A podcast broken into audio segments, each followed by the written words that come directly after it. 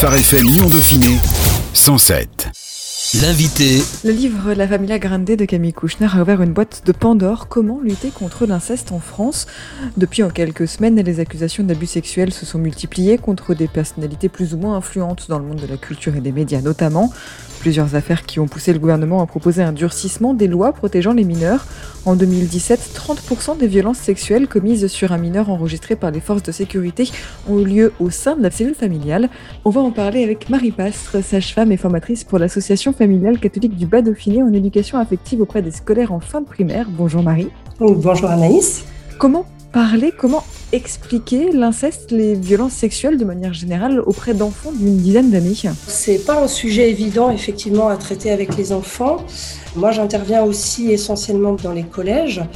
Je crois qu'il faut remettre la place du corps euh, à la bonne place auprès des enfants. Il faut leur parler de leur corps à eux, de la place de chacun, de leur possibilité de dire non. Et il euh, faut vraiment leur apprendre qu'il euh, y a des gestes qui ne se font pas, qui sont interdits par la loi je crois qu'il faut vraiment que les enfants comprennent que ça, c'est quelque chose qui est puni.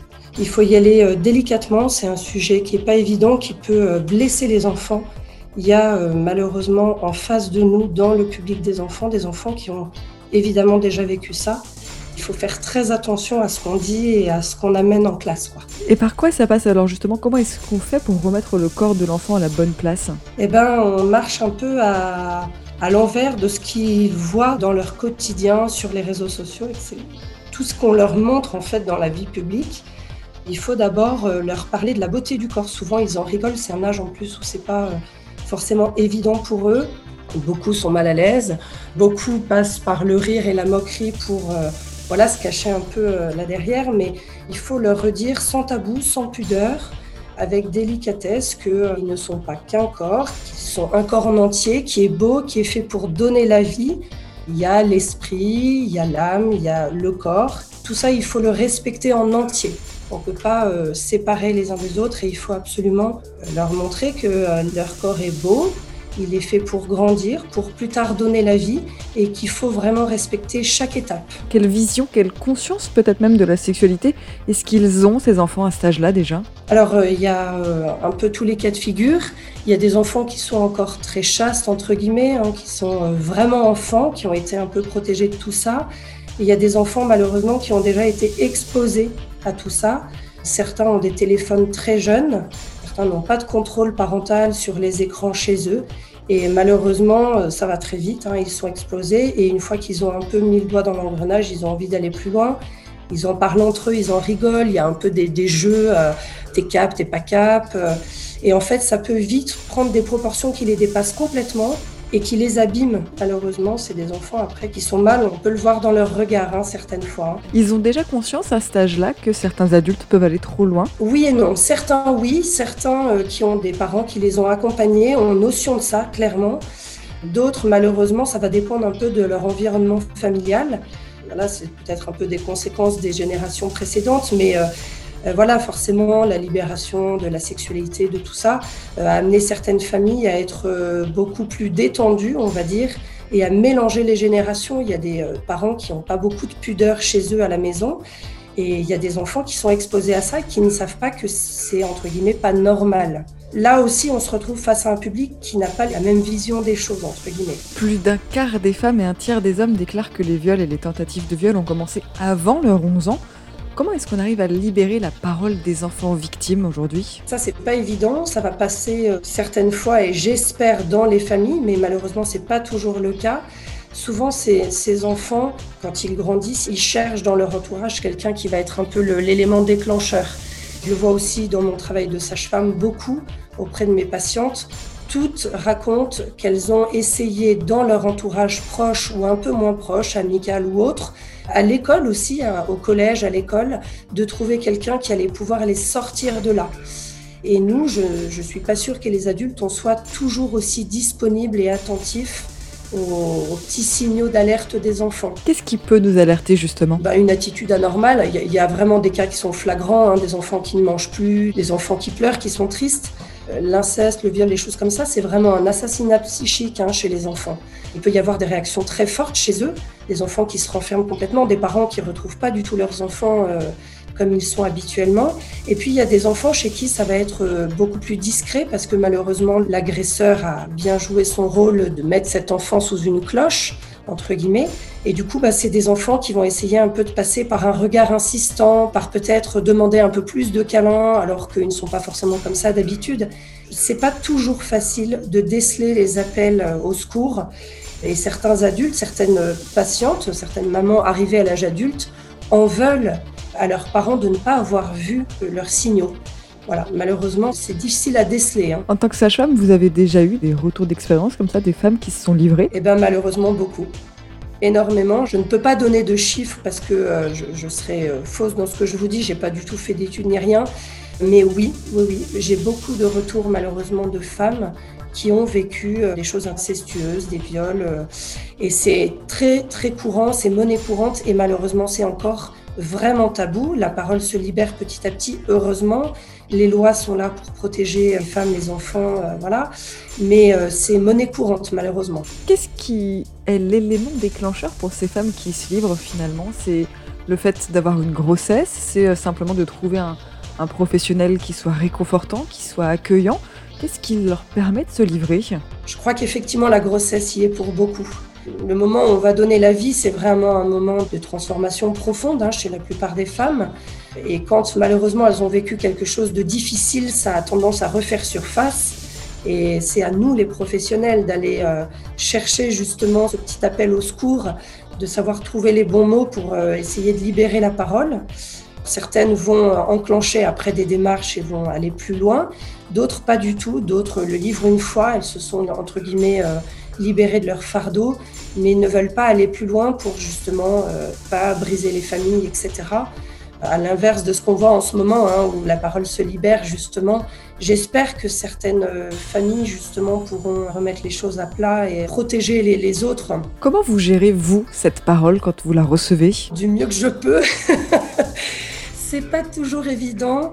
Déjà, je suis toujours touchée par euh, la libération comme ça euh, d'un énorme sujet et de la confiance que les, femmes nous témoignent. Et puis après, mon rôle, c'est d'orienter, hein, de surtout pas les laisser comme ça. Alors évidemment, je, suis ce que demande euh, la patiente, mais j'essaye quand même d'amorcer quelque chose derrière pour que ça aille plus loin et qu'elle puisse réellement se libérer, déjà pour bien vivre cette grossesse et pour se libérer de l'anxiété qu'elles ont que ça arrive à leurs enfants. Voilà. Et là, il y a un énorme travail de prévention à faire et déjà de les mettre en confiance en leur disant que déjà elles ont cette fibre en elles d'être peut-être plus attentives que les autres et puis de leur dire qu'il faut absolument euh, parler avec ces enfants. On fait beaucoup de prévention hein, euh, dans notre travail, euh, comme à l'école en fait. Hein. on va leur redire un peu les mêmes choses. Elles sont adultes, mais on va redire un petit peu les mêmes choses pour qu'elles puissent le transmettre, elles, à leurs enfants. La parole se libère d'un point de vue euh, adulte. Finalement, beaucoup parlent des dizaines d'années plus tard. On a l'impression, et surtout depuis l'affaire Outreau d'ailleurs, que la parole de l'enfant a un peu perdu de sa valeur quand il s'agit de viol ou d'inceste. Quand l'enfant parle d'abus sexuels au sens large, il est souvent remis en question. On a souvent besoin d'un adulte qui valide. Pourquoi Comment est-ce qu'on peut lutter contre ça aujourd'hui? Pourquoi est-ce qu'on n'a pas confiance dans la parole d'un enfant? Eh ben malheureusement, je crois que les réseaux sociaux, ils sont pour beaucoup il y a vraiment des enfants qui parlent de ce qu'ils ont vécu et c'est très réel. Et malheureusement, certains lisent des choses sur les réseaux sociaux et peuvent avoir euh, raconté des choses fausses, mais qui semblent très vraies parce qu'ils ont lu des choses très vraies, très crues sur, sur les réseaux. Quoi. Et malheureusement, bah, ces expériences-là mettent à mal euh, ceux qui racontent la vérité. Il faut vraiment faire confiance aux enfants. Un enfant sent quand quelque chose n'est pas ajusté, et je pense que profondément, l'inceste, c'est quelque chose que l'enfant sent très bien. Après, face à lui, malheureusement, l'agresseur euh, va être fort. Hein, dire que c'est un secret, que c'est vraiment quelque chose qu'il faut pas dire, que ça ferait de la peine à maman, que voilà. Mais je crois que profondément, les enfants savent que c'est mauvais, que c'est pas bon, et ils savent qu'on est en train de leur faire du mal. Faisons-leur confiance. Une proposition de loi adoptée à l'unanimité par les sénateurs en commission euh, crée un nouveau crime en posant l'interdiction de tout acte de pénétration sexuelle entre un majeur et un mineur de moins de 13 ans. Le mineur n'aura donc plus à prouver son absence de consentement. Ça vous semble une avancée? Ça fait beaucoup débat, euh, cette, cette proposition de loi entre la majorité sexuelle qui est à 15 ans Comment est-ce que vous vous positionnez, vous, sur cette proposition? Moi, je pense qu'il est grand temps que ça avance et qu'on protège les enfants, bien sûr. 13 ans, ce sont des enfants. Hein. Moi, je serais beaucoup plus sévère. 13 ans, ça reste des enfants. D'ailleurs, certaines ont mis, euh, beaucoup hein, de personnalités euh, ont mis leur photo d'elles à 13 ans. 13 ans, on est des enfants. Il n'y a rien à prouver d'un consentement ou d'un non-consentement. 13 ans, non, c'est pas possible. J'aurais tendance à être assez sévère et je trouve qu'effectivement, heureusement qu'on protège les enfants et que voilà, des lois sont là pour les aider. Il faudrait aller plus loin encore aujourd'hui? Ah oui, pour moi, clairement, il faudrait aller beaucoup plus loin, oui. Il faudrait quoi, par exemple? Qu'est-ce que vous aimeriez voir mettre en place? Alors ça, j'avoue que je ne sais pas, je laisse les professionnels faire. 13 ans, c'est beaucoup trop jeune pour moi, vraiment. Après, je ne sais pas ce qu'il faudrait mettre en place. Toutes les associations de l'inceste, tout ça, sont bien plus calées que moi euh, et sont au cœur du sujet. Et je crois que vraiment, il faut euh, œuvrer avec ces associations qui sont au cœur de la protection de l'autre. Il faudrait élargir le cercle. Il y, a, vraiment des choses à faire importantes là-dessus. Hein. Emmanuel Macron annonce la mise en place pour tous de deux rendez-vous de dépistage et de prévention contre les violences sexuelles faites aux enfants, l'un au primaire, l'autre au collège, dans le cadre des visites médicales obligatoires existantes. Vous qui côtoyez des scolaires justement en fin de primaire, ils seront concernés. Comment vous réagissez à cette annonce? Je suis un peu partagée. Moi, je crois que ce qu'il faudrait vraiment qu'on fasse, c'est euh, ce qui est proposé par les AFC, par Inès de Franlieu, tout ça. C'est vraiment de la prévention dans les écoles, dans les collèges. Il faudrait que chaque établissement scolaire propose ça que euh, des, des, gens formés interviennent, des femmes, des hommes, des professionnels, des parents engagés. Nous, on a deux beaux exemples là où on est, entre les écoles primaires, le, collège, qui sont vraiment investis. Et je remercie les chefs d'établissement parce qu'ils ont vraiment compris l'importance du message. Et je crois qu'avant de, de faire ces, rendez-vous au collège, là, ces deux rendez-vous, je crois qu'il y a beaucoup de prévention à faire et il y a beaucoup de prévention à faire dans les familles. Les familles ont un rôle mais primordial. Tout le monde ne vit pas la même chose en famille, j'en suis consciente. Tout le monde n'a pas reçu la même éducation, mais je pense qu'il euh, est quand même inscrit dans la plupart des parents la, la volonté de bien faire avec ses enfants. Et je crois qu'il faut mettre les parents à contribution. La formation à la sexualité à l'école est pourtant obligatoire dans le cursus. C'est pas suffisant pour vous aujourd'hui? Non, c'est pas suffisant parce que la façon dont c'est fait, pour moi, on leur apprend effectivement des choses euh, très basiques hein, du corps, mais on ne remet pas la beauté du corps à sa bonne place. Euh, je crois qu'il faut réajuster les âges. Il y a un temps pour tout quand on entend en primaire euh, certains flirts ou choses comme ça, des paroles extrêmement crues euh, d'enfants qui ont déjà vu des choses euh, qui ne sont pas du tout de leurs âges, je me dis que là, clairement, il y a vraiment quelque chose à faire et il faut remettre les choses à la bonne place. Quand on a 10 ans, il y a des choses qu'on ne devrait pas entendre, pas voir. Quand on a 13 ans, il y a des choses qu'on ne devrait pas faire. Et quand on a 13 ans, on n'est pas un adulte. Et pour moi, on n'a clairement pas à faire certaines choses comme les adultes. Parce que malheureusement, on n'explique peut-être pas assez à ces enfants que ça les abîme profondément. À vouloir jouer au grand, ben, en fait, ils abîment leur cœur. C'est très bien hein, ce qui est fait en classe, mais euh, il faut reparler vraiment de la beauté du corps, reparler de chaque étape, du développement normal d'un enfant et de ne pas vouloir griller les étapes. Il y a des temps pour tout, il y a des temps pour l'amitié, il y a des temps pour un vrai amour, mais remettons les choses dans le bon ordre pour arriver à l'âge adulte en étant euh, construit correctement et en étant bien et prêt à se donner complètement pour de grandes choses. À partir de quel âge justement est-ce qu'on peut commencer à envisager d'expliquer, en tout cas d'essayer d'expliquer ce que sont les violences sexuelles à un enfant? Alors malheureusement, l'environnement de l'enfant va y être pour beaucoup. Avant d'être maman, j'aurais dit, oulala, là là, on a du temps pour ça. Et puis après, je suis devenue maman. Et j'ai compris euh, qu'à l'école, eh ben malheureusement, l'école nous faisait avancer un peu plus vite que, en tout cas, nous, notre petit noyau familial, euh, peut-être un peu trop bisounours d'ailleurs, je ne sais pas. Mais voilà, l'environnement fait que, ben, des fois, on est amené à en parler tôt. Je crois qu'il faut aller au rythme de l'enfant. Si l'enfant est confronté à ça, évidemment, dans ce qu'il entend à l'école, hein, par exemple, il faut en parler. S'il y a des choses qui lui paraissent bizarres, il faut en parler.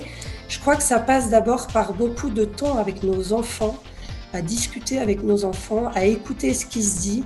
Euh, les trajets en voiture, comme dit ma maman, sont un moment extraordinaire de libération de la parole, de ce qu'ils ont entendu en classe, et ça permet de rebondir. Et je crois qu'il faut amener ces sujets-là aux enfants qui sont demandeurs, ça va être très différent. Il y a peut-être des enfants qui euh, vont avancer un peu vite, vers 4-5 ans, il va falloir expliquer certaines choses. D'autres seront un peu plus protégés dans certains environnements scolaires et on pourra en parler peut-être plus tard. Mais je crois qu'il faut expliquer que euh, le corps de l'enfant est à lui et qu'il euh, y a des choses qui ne se font pas. Et si quelque chose lui paraît bizarre, il faut absolument nous en parler. Alors je sais que c'est pas évident, euh, il y, a, des tonnes de supports pour ça. Il y a, plein de livres très bien faits. Et puis maintenant, évidemment, ben, la génération des enfants euh, est très branchée. Euh, Internet, vidéo, etc. Et il y a des petites séries qui s'appellent Lucas et Léa, qui sont faites par les AFC. Ce sont des, des petites séries drôles qui peuvent amener justement certains sujets pour en parler avec humour, mais de façon profonde, un peu pour dédramatiser, etc et pour réexpliquer aux enfants qu'il y a des choses dans leur attitude qui ne se font pas et dans l'attitude des adultes qui ne se font pas aussi. On a finalement, euh, je trouve en tout cas assez peu entendu euh, de voix chrétiennes sur ce sujet pourtant euh, dramatique de l'inceste est tellement important. Pourquoi est-ce que les chrétiens se sont pas levés comme ils auraient pu le faire, comme ils peut-être auraient dû le faire, comme ils ont pu le faire sur d'autres sujets? C'est une excellente question. Je n'ai pas effectivement entendu beaucoup de chrétiens s'insurger, mais je pense que beaucoup œuvrent peut-être un peu dans l'ombre, sans rien dire, pour justement toute cette prévention et et agir auprès des enfants et des femmes et des personnes victimes de violences. Effectivement, je trouve euh, important que l'Église se positionne et, soit assez ferme et claire là-dessus. Bon, malheureusement, certains sujets euh, ont été euh, mis à jour et heureusement hein, que voilà, ça, ça, bouge et il est primordial que ça bouge. Peut-être que euh, voilà, l'Église fait un peu le ménage dans sa propre maison avant d'intervenir, je ne sais pas. Très honnêtement, je ne sais pas pourquoi euh, on ne parle pas plus haut et fort, mais en tout cas, je suis convaincue que dans l'ombre, discrètement, beaucoup de chrétiens œuvrent. Certains chrétiens ont aussi l'impression que ça n'arrive qu'aux autres, que finalement ça n'arrive pas dans l'Église. Ah oui, ça arrive partout, ça arrive partout. Hein, on a bien vu dans l'église, après on a eu le milieu du sport, on a eu le milieu euh, du cinéma, etc. Évidemment, ça arrive dans les familles et heureusement hein, que la parole se libère, ça arrive dans toutes les strates de la société, ça touche absolument tout le monde. Tout le monde est concerné et tout le monde devrait prendre ce problème à bras le corps et tout le monde devrait s'insurger de ça. On n'a pas le droit d'abîmer les enfants. On n'a pas le droit, c'est vraiment euh, notre devoir de parents, d'adultes, de protéger le plus faible et le plus petit. Qu'est-ce que vous aimeriez dire aujourd'hui, que ce soit aux enfants, que ce soit aux parents, que ce soit peut-être euh, aux institutions, à l'école? Qu'est-ce que vous, quel message que vous aimeriez transmettre aujourd'hui? Ouh, il y a beaucoup de choses que j'aimerais dire. Ce que j'aimerais dire, c'est euh, profitons de nos familles, de nos enfants pour vivre des choses profondes et fortes en famille. Euh, éteignons un peu euh, les téléphones, les portables, les écrans pour prévenir de tout ça. Et n'ayons pas peur, nous les adultes, de dire les choses clairement. Il faut arrêter qu'il y ait des, tabous, du silence. Le, silence est pire que tout et laisse dériver des enfants malheureusement. Et ça, euh, c'est pas possible. On n'a pas le droit de faire ça. Donc je crois qu'il y a beaucoup de choses qui vont bien, disons-le. Il y a beaucoup de choses qui bougent, heureusement. Il y a encore des choses à faire et engageons-nous pour ça. Euh, chacun à notre niveau, on peut euh, apporter une, petite part à l'édifice. Merci beaucoup, Marie Pastre. On rappelle donc que vous êtes sage-femme et formatrice pour l'Association familiale catholique du Pas-Dauphiné en éducation affective auprès des scolaires en fin de primaire. Merci, Marie. Je vous en prie. Phare FM Lyon Dauphiné 107 107